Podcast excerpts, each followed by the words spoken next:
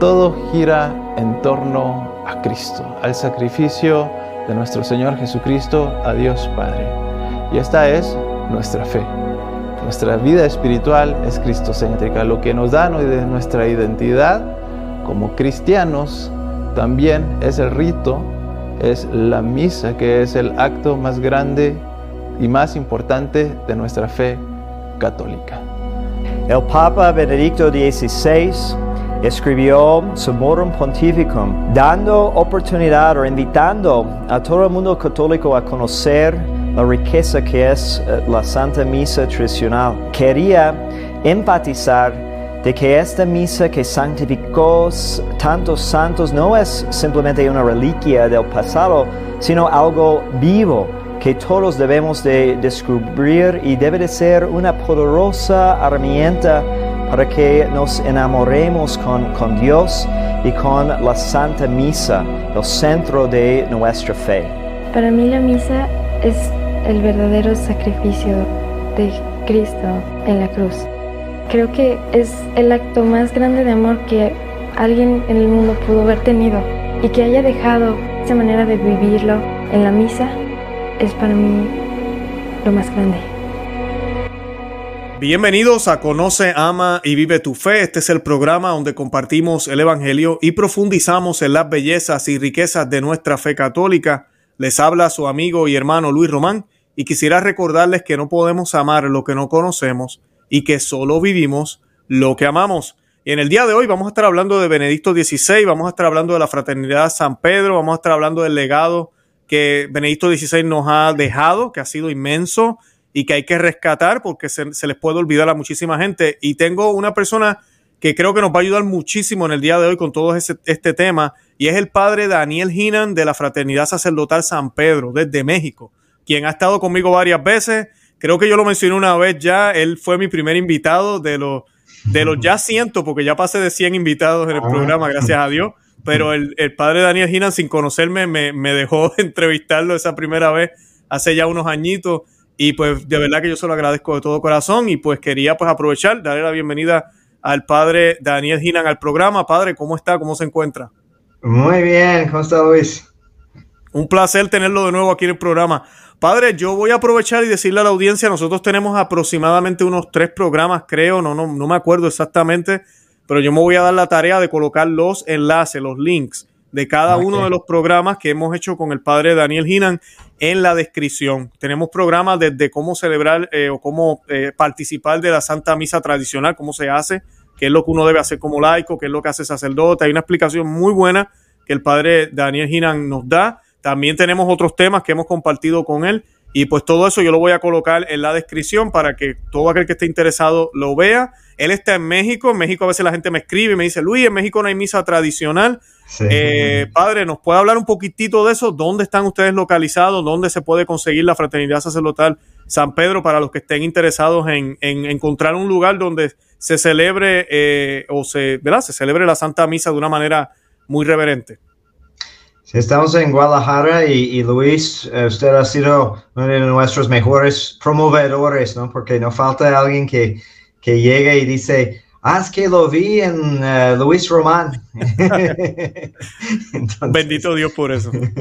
sí, estamos en el centro de Guadalajara, en el templo de Nuestro Señor del Pilar, y también dos veces a la semana en eh, San Javier de las Colinas y eh, lunes a sábado también misa en nuestra casa, Casa Cristo Rey, en la colonia moderna en, Guadalajara. Excelente. Así que si usted está cerca y, y si están lejos, inclusive, yo le he dicho a la gente, toca a veces hacer el sacrificio. Mi esposa, ¿verdad? Mi esposa es colombiana, a mí se me ha pegado el colombiano. Digo, toca, toca, esa frase es muy colombiana. Pero hay que hacer el sacrificio a veces, toca caminar, hay que tomar el, el transporte o lo que haya que hacer, manejar pero vale la pena, se los digo de todo corazón. Y en este, en este tiempo de epifanía que estamos uh, cursando, pues pensamos en el gran viaje de, de, los Reyes Magos para adorar al Señor, ¿no? Entonces, vale la pena. Definitivamente. Y el Señor mira eso con mucho agrado. Hay muchísimas historias, ¿verdad? Que podríamos hablar hoy de santos que tuvieron experiencias místicas que tocan exactamente ese tema, la distancia que caminaron muchos santos para poder llegar a la Santa Misa y a pie en muchos casos. Así que no nos olvidemos de eso. Bueno, para comenzar, Padre, yo quisiera pedirle que hagamos una oración para encomendar el programa a nuestro Señor y a Nuestra Señora. Sí, en el nombre del Padre, del Hijo y del Espíritu Santo. Amén. Amén. Corazón sagrado de Jesús, en vos ponemos toda nuestra confianza, temiéndolo todo de nuestra fragilidad, esperándolo do- todo de vuestra bondad. Ser el único objeto de nuestro amor, el protector de nuestra vida, el sostén de nuestra debilidad, la reparación de nuestras faltas, la seguridad de nuestra salvación y nuestro refugio en la hora de la muerte. Amén. Amén. En el nombre del Padre, del Hijo y del Espíritu Santo. Amén. Amén, excelente, Padre, gracias, gracias, de verdad que sí. Pues, Padre, yo le envié unas preguntas, usted sabe cómo es, a veces nos ponemos aquí a, a más casual, ¿verdad? Eh, yo voy a comenzar con la primera, pero ustedes siéntanse en la libertad de, de- de añadir lo que quiera añadir. Eh, la primera, yo quisiera que usted personalmente nos dijera, ¿verdad? ¿Cuál fue el mayor impacto que Benedicto XVI causó en su vida y vocación eh, de, como, como, como sacerdote, ¿verdad? Pues yo tengo muy claro eh, el hecho de la, la publicación de, de Sumorum Pontificum. Eh, yo era nuevo, eh, nuevamente eh, conociendo la misa tradicional, tenía unos amigos que me insistían en ir y yo iba de vez en cuando, pero no siempre, y me hablaban de, de esta idea de que iba a liberar la misa tradicional y yo no entendía todo, todas las consecuencias y, la importancia, pero me acuerdo de, de haber re- recibido llamadas eh, cuando se publicó, porque se publica en Roma y nos llega la noticia muy, muy de la mañana por este lado. Eh, y tuvimos un- una gran fiesta Mm, eh, y platicando de, del impacto histórico, eh, sobre todo, creo que lo más impactante, lo que más llamó la atención, una línea que dijo ahí, eh, entre, entre muchas, eh, que de hecho la misa eh, tradicional nunca fue abrogada que muchos habían dicho desde siempre. De hecho, yo, yo vi un, eh, artículo hoy acerca de um, una comisión que convocó Juan Pablo II de cardenales para solicitar su opinión de si realmente la misa tradicional fue abrogada en algún momento. Y aunque no se dio a conocer mucho esas conclusiones, esos cardenales en los ochentas de- eh, decidieron también de que no, no, no se puede. Mira eso, mira eso. Sí, entonces eh, esta, esta liberación de, de la misa eh, me, me, me motivó a asist- asistirla con más, más frecuencia ah, y, y- y también algunas otras frases que, que encontramos en Sumorum Pontificum que, que me puse a leer otra vez hace, hace poco, eh, cuando dice que lo que era sagrado para generaciones anteriores no puede ser de repente como dan- dañino o peligroso.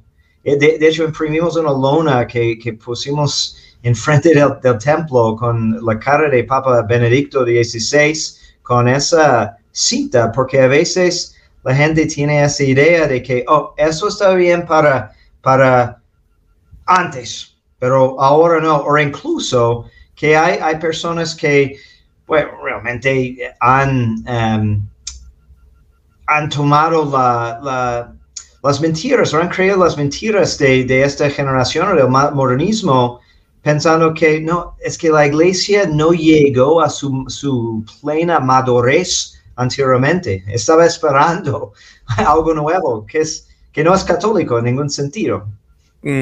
Correcto. Ni eso, eso para mí, esto soy yo, esto es Luis Román, no estoy diciendo que el padre dice esto, Luis Román. Pero a mí cuando me hablan de esa forma, a mí, para mí me están insultando la iglesia.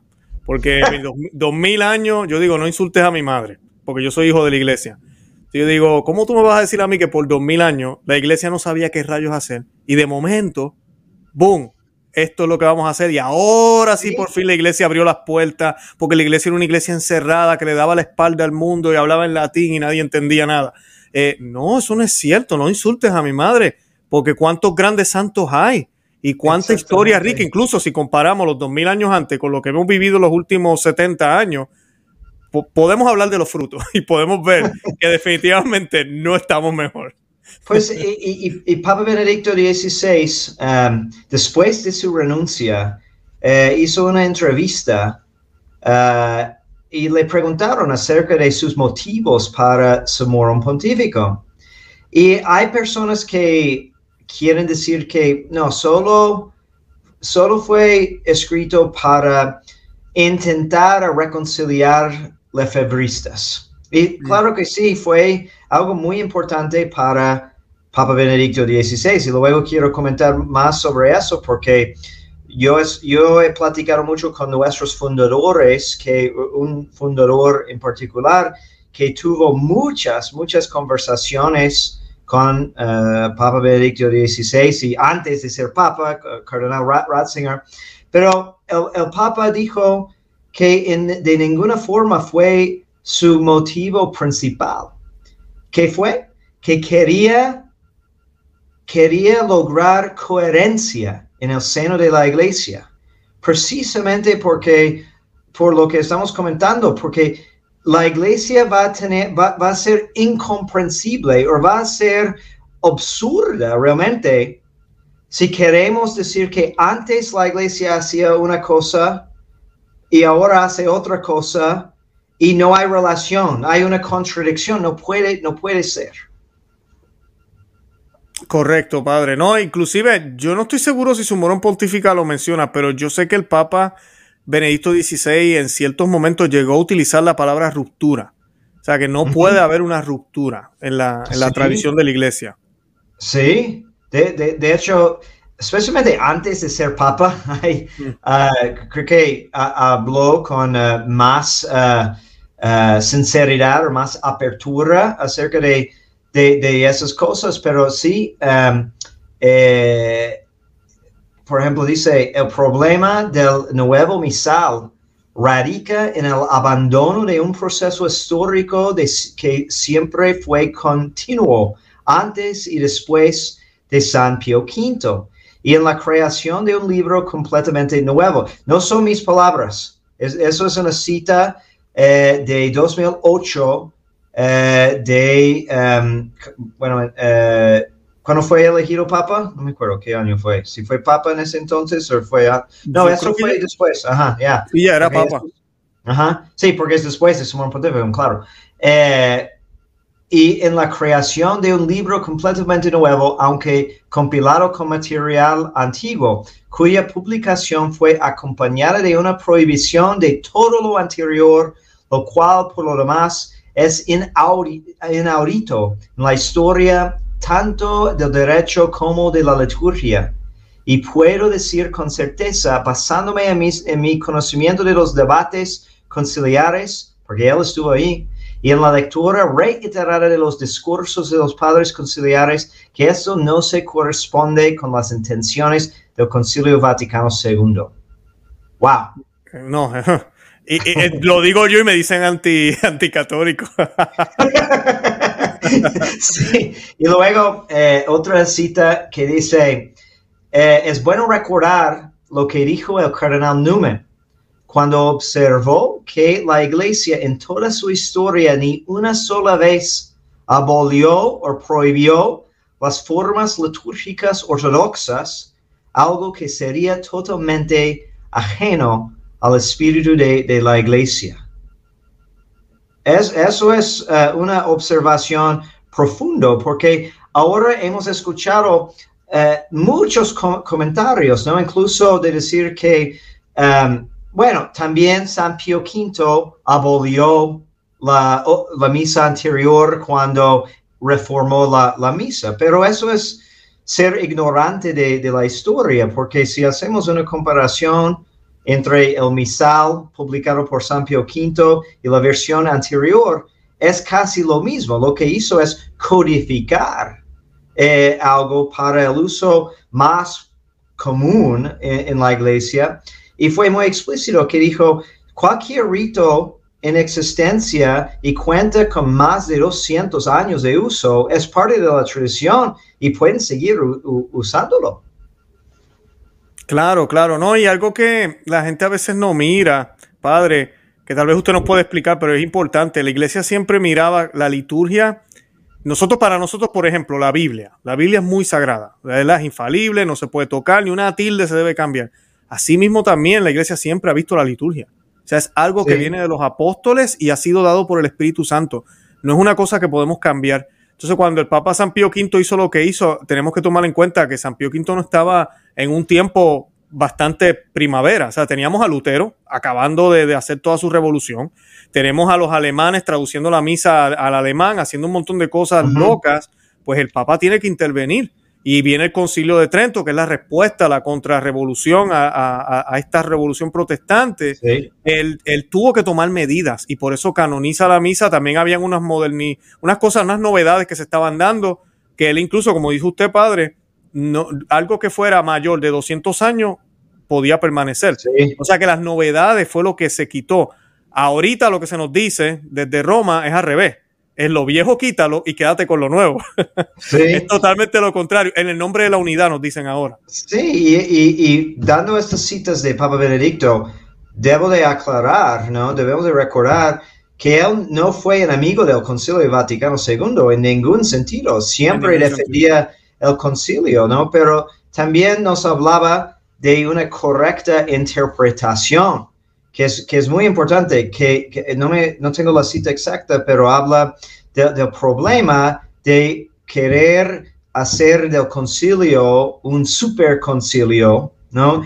Desconectado de, del resto de la tradición, sino necesitamos ver el Concilio Vaticano II, la etapa en que vivimos, como parte de, de una tradición continua y no, no, no es como la iglesia empezó de nuevo en 1963.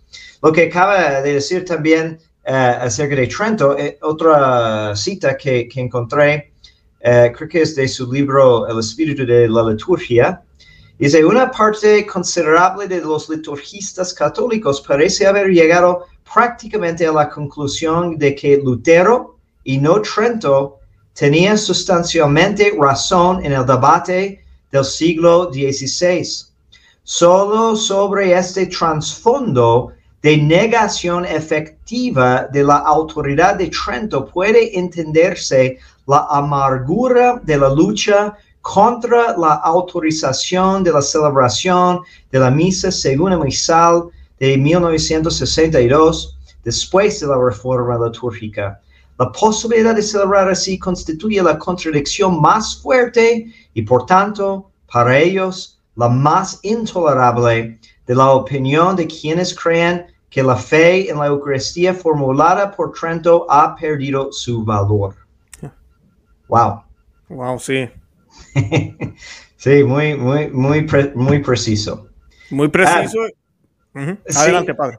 Pero, si me permite, em, quiero mencionar, em, eh, además de estas observaciones eh, muy profundas teológicas, eh, que, que, Papa Benedicto XVI, y es precisamente porque entendió todo eso, como algo de contexto histórico que es, que es interesante y, personal para, para, mí y para nosotros, de que él, él fue eh, instrumental en la fundación de, nuestra congregación, porque entendió todo eso. Y, aquí tengo otra cita donde dice, desde el principio, como él participó en el concilio, nunca estaba de la opinión de que debe de abolir la misa, que quería dar amplio permiso para seguir celebrándola.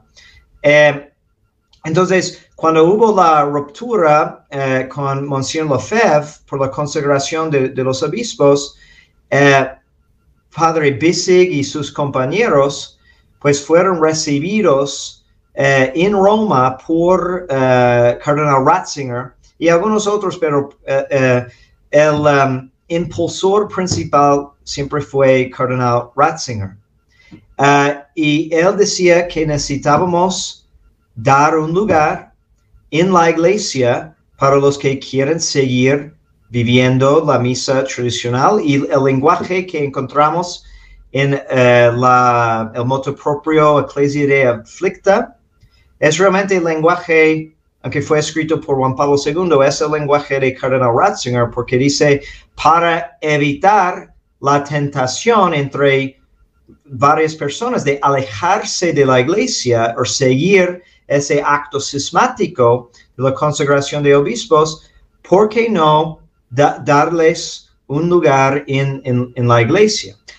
Ahora, desafortunadamente, como una parte, eh, qué lástima que pocos obispos hicieron caso al, Papa y también con su pontífico, muy pocos, relativamente pocos obispos le hicieron caso al Papa Benedicto. Pero luego, Cardenal Ratzinger eh, logró nuestra fundación y, como evidencia de qué tan importante era, eh, fuimos erigidos con derecho pontificio en el primer instante. Normalmente las comunidades tienen que pasar muchos años como para probarse antes de llegar a ese punto. Em, pero en un instante nos fundó así, pero el problema es que ningún obispo quería recibirnos en su diócesis. Mm. Entonces, entonces fue Cardenal Ratzinger que recordó de eh, un lugar en, el dios, en la diócesis de Augsburgo, en Bavaria, en el sur de Alemania, donde había un seminario sin habitantes, sin, sin nadie y fue el sitio de una aparición de, la Virgen, de Nuestra Señora de la Victoria, um, y eh, entre otras cosas, de hecho, la aparición es aprobada y hemos comentado que necesitamos difundir más esta, esta devoción porque las apariciones vinieron eh, durante el tiempo de los nazis y la vidente también fue uh, un tiempo en la cárcel y muy perseguida. Entonces la Virgen le pidió que construyera un santuario, un centro de, peregrinación y un seminario.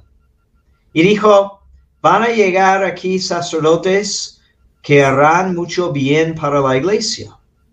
Entonces, el cardenal Ratzinger, por, ser de, allá, sabía y, y, llamó al obispo y dijo, recuerda de ese seminario vacío pues tengo a alguien que, que, que lo quiere. y así llegamos a Vigratzbad. Y lo vemos nosotros muy, muy providencial, como la mano de, de Nuestra Señora en, en, en, todo eso. Esa historia yo no la conocía, padre, gracias. Qué, qué, qué, brutal, como dirían en mi país. Yo no sabía eso. Y el bien que ha hecho la Fraternidad San Pedro en la iglesia, porque ha sido inmenso. Y padre, eso quería preguntarle, porque mucha gente a veces tal vez no conoce la liturgia tradicional.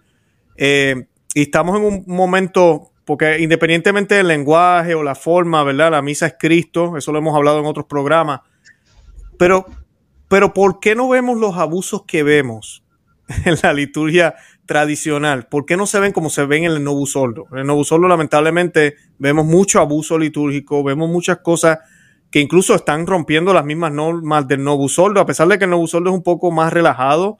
Con todo y eso, si se sigue, pues no debería haber abusos, pero los hay. Eso no lo vemos en, eh, del lado tradicional. No estoy diciendo que también hay abusos, pero no de, ese momento, de ese punto.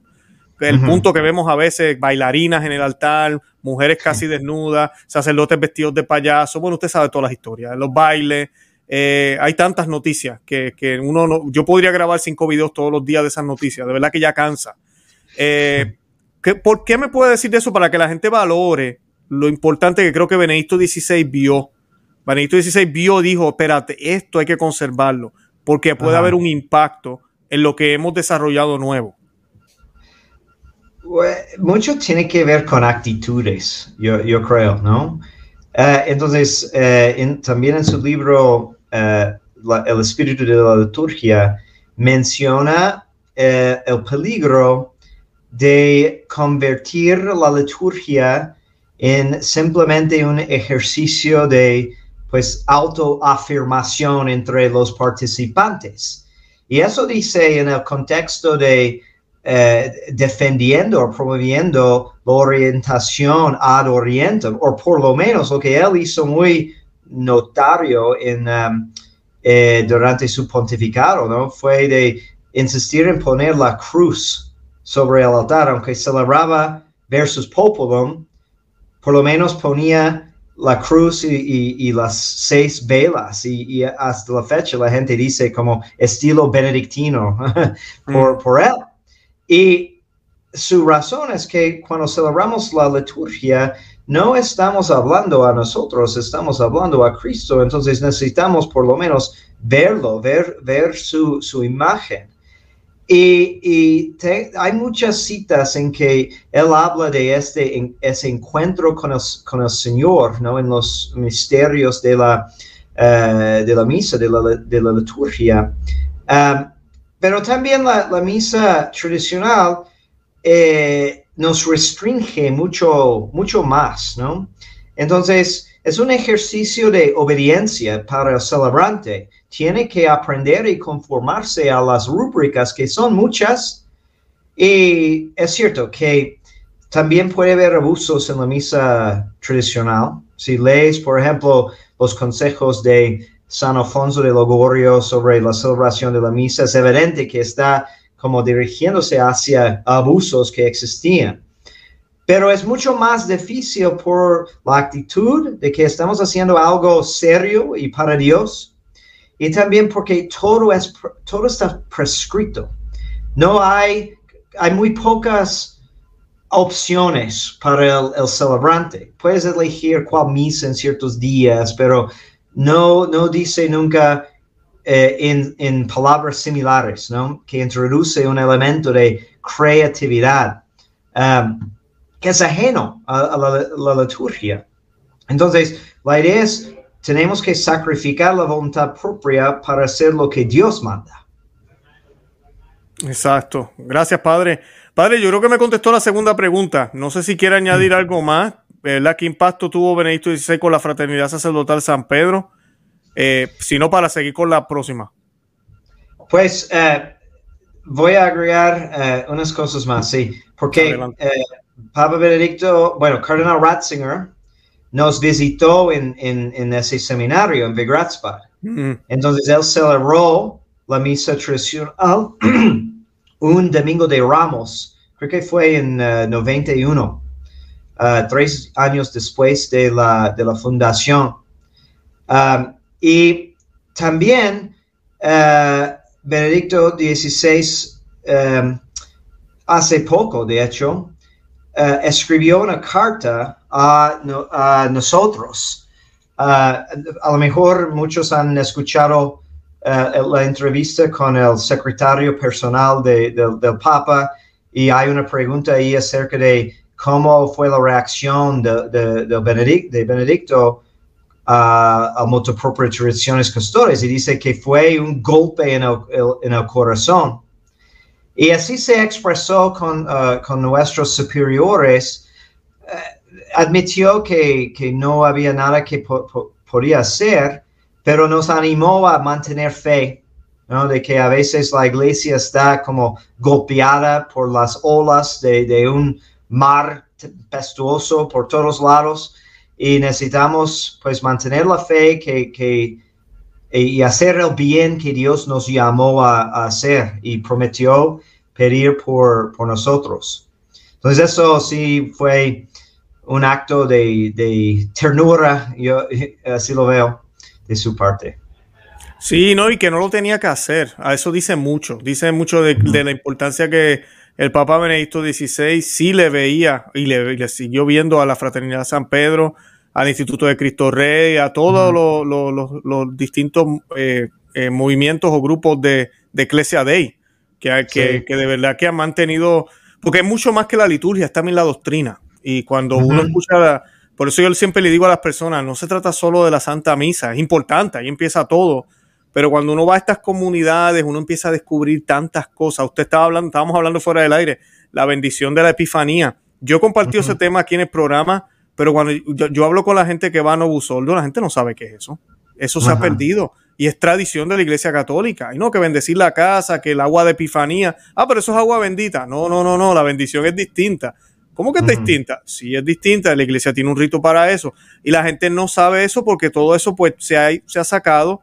Eh, está ahí, pero no se le da ese énfasis que vemos en las comunidades de la Fraternidad de San Pedro, de otros lugares, incluso diocesanas también, que hay algunas que los sacerdotes pues celebran de la forma también que se hacía antes y pues hacen estas estas liturgias también y es bonito porque son mientras, no sé, yo siempre le digo a la audiencia, un Ave María ayuda muchísimo, pero si yo puedo hacer dos, yo creo que dos son mejor que una. Y si puedo hacer tres, hago tres. O cualquier cosa que me puedan dar, que me acerque a mí a Dios, y yo no sé ustedes, pues yo me quiero salvar. Yo quisiera entrar al cielo también.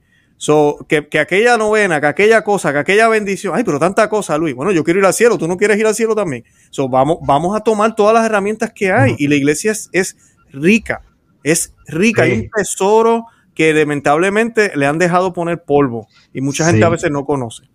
Sí, y uh, recibimos lo que pedimos de, de, Dios, así dijo el Señor, ¿no? Piden y recibirán. Y uh, en, en, la tradición, en el ritual, es muy hermoso cuando leímos uh, las fórmulas, las oraciones, porque no es simplemente hacer un, una señal de la cruz y ya, ya queda bendita, pero estamos pidiendo afectos eh, concretos, específicos y distintos para diferentes ocasiones. Y, y, sí, muy cierto que es un, un tesoro. Eh, y así dijo Papa Benedicto, ¿no? En su carta que acompaña uh, Sumorum Pontificum, de que la, el rito tradicional no es la pertenencia de algún grupo cerrado y, y, y, restringido, sino es un tesoro para toda la iglesia que debemos de descubrir. Qué hermoso. Hermosísimo, hermosísimo. Padre me contestó, creo que la tercera. Eh, le iba a preguntar sobre la entrevista de Ganswise, o yo creo que ya. Ahora sí quería preguntarle, y creo que aquí tal vez sería un consejo también para los otros sacerdotes. No lo quiero meter en problemas, padre. Está bien. Pero la pregunta es, ¿qué piensa usted de la decisión de que en la misa eh, de Requiem del Papa Benedicto XVI, por primera vez desde el siglo VI, no se utilizó el canon romano? Que tal vez le podría usted explicar qué es el canon romano a la audiencia, por qué le decimos así, ¿verdad? Y eh, qué, qué, qué, es lo que ha sucedido con eso y por qué es tan importante. Pues yo, yo no sé eh, cómo llegaron a esa determinación, pero sí puedo comentar de que uh, Papa Benedicto XVI menciona en, en, su libro sobre la liturgia la importancia del canon romano y la necesidad de uh, recuperarlo, porque en dar muchas opciones, pues hay una tendencia humana para ir por lo más rápido, más fácil y, y, y muchas veces desafortunadamente no tiene que ser así, pero se extiende la homilía, por ejemplo, y se reduce la, la, la, oración. Entonces el canon romano es una oración cuyos orígenes no, no son sabidos, no, no sabemos, no, no tiene autor. No podemos decir que tal persona escribió eso en tal, tal fecha y los historiadores de la liturgia dicen que eh, es definitivamente es la parte más antigua del rito romano y eh, es muy parecido a las plegarias eucarísticas en otros ritos de origen apostólica. Uh, entonces merece muchísima veneración. De hecho, uh, no sé si fue um, el Papa o otros comentaristas sobre la, la liturgia de que um, una posible solución para mejorar uh, la celebración en general del de nuevo rito sería de dejar por lo menos el canon de la misa en latín. Si van a permitir otros idiomas tener por lo menos el canon por, veneración, por respeto a su an antigüedad. Entonces el canon de la misa es, son las oraciones que rodean Uh, la, consagración y que contienen las palabras de, de, consagración. Um, y en el Novesoro, la, la oración eucarística número uno es, es, lo que más es más parecido, casi lo mismo que el canon romano que usamos en la, la misa antigua. Uh, y canon, canon significa regla, como hablamos del canon de la Biblia, los libros que uh, están en la, en la Biblia es el canon, la regla de, de la oración de la misa. Claro, claro. No, y padre, pues, pues siguiendo con esa línea, para que abunde un poquito, los que no saben, porque tal vez algunos de los de la audiencia no, no saben, en el Novo Soldo yo no estoy seguro cuántas plegarias eucarísticas hay. Alguna gente me dice que son ocho, otros me dicen que llevan por quince, yo no tengo ni idea. Como se pasan haciendo nuevas ediciones, yo no tengo ni idea, pero sé que hay varias y el sacerdote puede escoger. Eh, hay unas que son bien cortas, que usualmente son las más populares, y el canon romano, ¿verdad? El parecido, el número uno, ese es más largo. Es el que a veces yo le, siempre le digo a la gente, si usted va a la misa Novo Soldo, eh, ojalá su sacerdote lo diga de vez en cuando, el canon romano, usted lo va a notar porque va a mencionar muchos nombres de santos y de mártires y hace una lista inmensa y tú dices, ¿qué le pasa al padre hoy? Porque está hablando tantos nombres. Te you go, está haciendo el, largo, el canon eh, romano. Eh, la parroquia que yo iba hace años, Novusoldo, el padre lo hacía una vez al mes nada más. Entonces los demás semanas hacía los cortitos. Y uno se daba cuenta, uno decía, wow, está, diciendo el más largo. es para que sepan los que nos están escuchando. Eh, yo he tenido sacerdotes, no sé si es su opinión, padre, que han aconsejado a otros sacerdotes que celebran el Novus Soldo que lo consideren, que dejen la prisa y que deberían decir el número uno siempre. Olvídense de las otras, porque es lo más cercano a la tradición. Sí, de hecho, el ejemplo de un sacerdote en el rito nuevo que siempre usaba eh, el canon. Um, fue un sacerdote que me inspiró mucho, me eh, dio ese ejemplo de, de le gustaba celebrar la, misa y eso fue evidente. Y regresando a lo que comenté acerca de actitud, ¿no? Se nota eh, si desafortunadamente un padre está celebrando solamente para terminar y se eh, es debido a, muchas cosas, ¿no?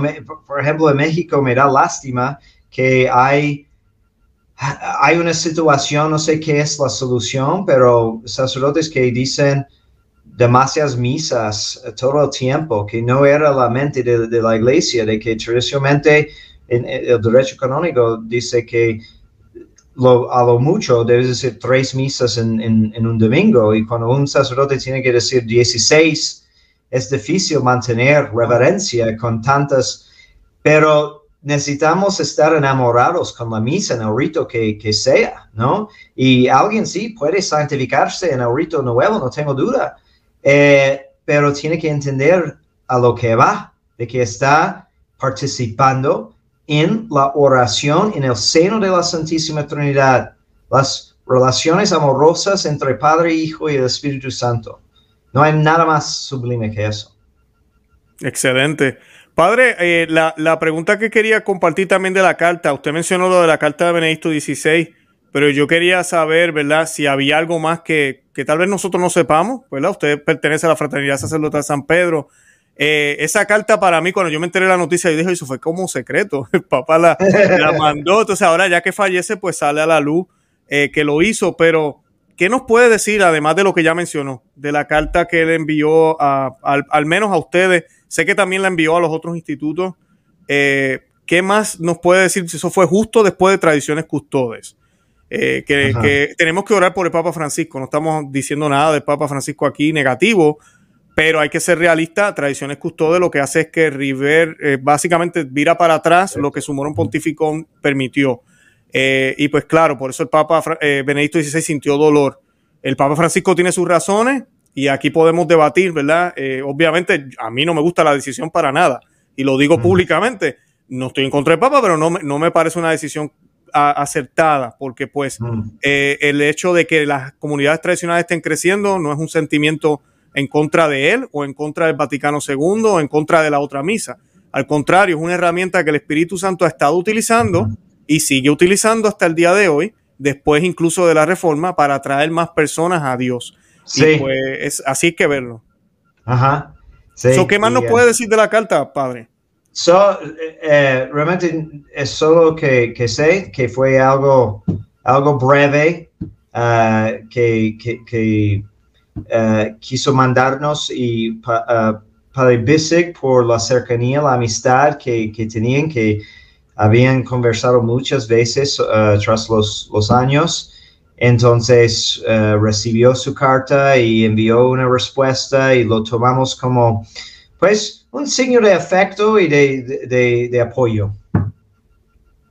¿El papá pidió que no la publicaran ni dijeran nada? solo curiosidad. No sé, no sé. no, no la vi personalmente, solo me, me contaron. ¿no? Sí, sí, porque como no se dijo nada, yo digo, tal vez él pidió, no, no la publiquen, no digan nada, dejen así. No sé. Um, y, y, lo que me acabo de mencionar acerca de lo que atrae gente a la, la misa tradicional, que no es, no es un ataque contra el otro rito, no, pero a veces hay gente que no entiende por qué, por qué hay jóvenes que se interesan en esta, en esta misa. Aquí encontró, encontré una cita de Papa Benedicto XVI en que creo que él sí supo, porque dice, este mundo en el que vivimos necesita de la belleza para no hundirse en la desesperación. La belleza como la verdad trae alegría al corazón humano y es ese fruto precioso que resiste a la erosión del tiempo, que une a las generaciones y les permite ser una en la admiración.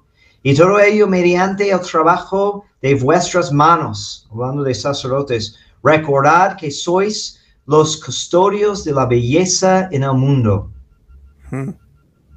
Wow. Excelente. Y sabe qué, padre, a veces la gente no entiende porque lamentablemente la belleza a veces se, se, se, cambia la definición de lo que es belleza. Pues yo no, no, estoy seguro si era Santo Tomás de Aquino que decía, ¿verdad? Que la verdad siempre es bella, ¿verdad? Tiene que ser siempre bella. Tiene que ser bella. ajá. Pues se identifica con, con Dios, ¿no? Con Dios, Son trascendentales. Que Dios es uno, bello y, y verdad. Correcto. Entonces, ah. si la verdad es bella, donde hay belleza, está la verdad por ende, por eso debemos, por ejemplo, los cristianos, se nos dice mucho, y no es que estemos pensando solo en el exterior, pero es que en el exterior manifestamos lo que llevamos en el interior, que ahí es donde empieza todo. Entonces, la belleza en la casa, la belleza al hablar, la belleza al vestir, todo, ¿verdad? Debe ser bello. Y una de mis, citas favoritas de, de, Papa Benedicto, porque siempre viene gente nueva y a ver, tienen diferentes reacciones, ¿no? Entonces escucho mucho que alguien dice, es que me encantó, pero no entendí nada. Y les digo, creo que sí entendió algo. Porque como dice el Papa Benedicto XVI, muchas veces se entiende mucho más por la belleza que por medio del mero significado de las palabras. Y eso es muy, muy acertado, ¿no? Y el ejemplo que, que me gusta dar es porque por toda la historia de la humanidad, personas han querido escribir poesía. Poesía no es la manera más directa de decir las cosas. De hecho, a veces es difícil de entender. Pero es una belleza en la expresión. Y si tienes que batallar para descubrir lo que significa y luego ves Ah, y lo dijo tan bellamente. Wow. Entonces llega más al, al corazón. Wow, padre, me encantó ese ejemplo, me lo voy a robar. ese ejemplo me encantó, excelente. Padre, ¿algo más que tenga que añadir? Yo tengo, ya se nos acaba, se nos está acabando el tiempo. ¿Algo más que quiera añadir sobre Benedicto XVI? ¿Cómo deberíamos recordarlo? Porque no, a mí eso me preocupa, que sea un papa que se nos olvide. Bueno, yo, yo, yo pienso que vamos a ir descubriéndolo más. De hecho, las noticias eh, sobre su fallecimiento por muchas partes han sido muy positivas en el sentido de recordar la claridad que nos daba, que a veces sentimos que nos hace falta. Um, una, una cosa más reciente que me llamó muchísimo la, atención es que él escribió una, un ensayo dando su respuesta a la crisis de abusos eh, entre el clero, lamentando obviamente los muchos abusos y, um, y dice algo muy interesante al final. Bueno, lo, han criticado porque se atrevió a decir que eh, es el resultado de la revolución sexual, es el resultado de eh, tolerar homosexualidad y todo eso. Y, el mundo secular dice, ah, ¿cómo es posible que diría eso? Pero luego, no, es, tiene, tiene razón. Pero luego, analizando, dice que no tendrá también algo que ver con cómo nos relacionamos con el Santísimo Sacramento. Hmm. Entonces, eh, y, y- y con la iglesia. Eh, di- Dice, eh, por, por lo tanto, al pensar en qué acción se requiere re- relativo a los abusos, en primer lugar, es bastante obvio que no necesitamos otra iglesia de nuestro propio diseño. Más bien lo que se requiere ante todo es la renovación de la fe en la realidad de Jesucristo que se nos da en el Santísimo Sacramento. Consideremos esto con respecto a una cuestión central. La celebración de la Sagrada Eucaristía, nuestra manera de tratar la Eucaristía no puede sino suscitar inquietud. Y luego eh, sigue explicando todo eso y dice, ¿cómo pensamos que vamos a tratar al prójimo con respeto, ¿no? Eh, con, eh, eh, con los derechos que tiene, etcétera, con caridad, cuando no sabemos cómo tratar a Dios mismo?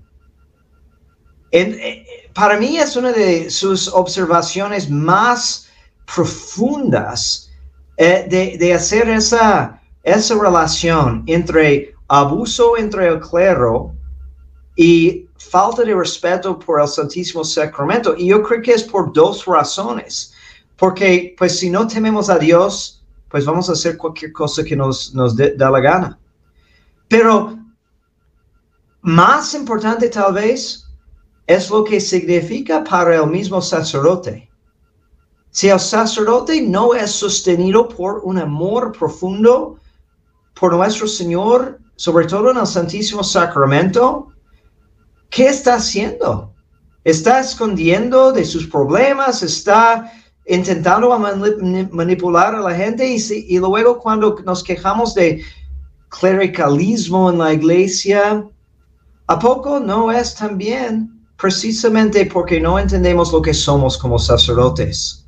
Somos guardianes, custodios de la tradición, eh, sobre todo en la celebración de los sagrados misterios y la promoción de la devoción y amor para nuestro Señor que quiso quedarse entre nosotros en el Santísimo Sacramento.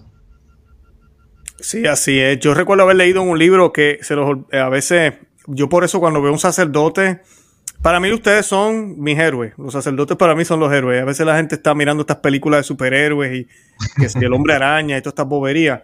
Eh, mira, los verdaderos héroes son, son el sacerdote, el, el cura de la iglesia. Ellos son los verdaderos héroes.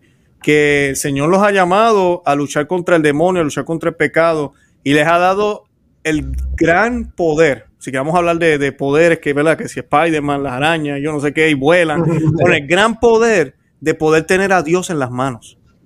O sea, porque en la. Santa Misa eso es exactamente lo que sucede. Y a veces como que y no, no lo realizamos, no nos damos cuenta de lo grande que ha sido Dios con nosotros y de la grandeza que se manifiesta a través de las manos de los sacerdotes, que es el mismo Dios haciéndose presente en la Santa Hostia, ¿verdad? En el vino, en la, en- en la Santa Misa.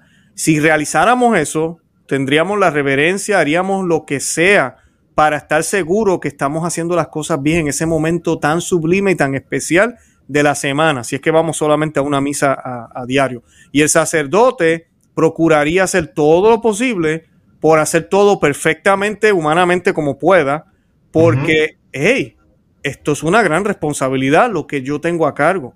Y no, yo no lo pedí, me lo ha dado él. Entonces, este es algo que, que yo creo que Benedicto XVI también quería que recuperáramos. Porque como dice Sí. usted, si no recuperamos eso, vamos a hacer cualquier cosa. Sí. Y, y, y por último, voy, voy, a, voy a mencionar eh, una razón porque eh, eh, estoy pidiendo por él en particular en cada, cada misa para que si no está en el cielo, que, que alcance pronto, que tu, tuve la dicha de, ah, de conocerlo una vez. Ante- antes de ser elevado a, a papa, eh, era cardenal y yo estaba estudiando en la universidad en Roma y lo vimos sencillamente cruzando la plaza enfrente de, de San Pedro, la Basílica de San Pedro y nuestro capellán lo reconoció. Entonces corrimos para alcanzarlo y muy humildemente se paró, nos saludó, eh, besé su, su, anillo, nos dio la bendición y el capellán dijo, es, estos uh, estudiantes vienen de Christendom College uh, y, y, sabía de esa universidad y dijo, ah, una gran universidad católica. Y dijo, manténganse siempre fieles.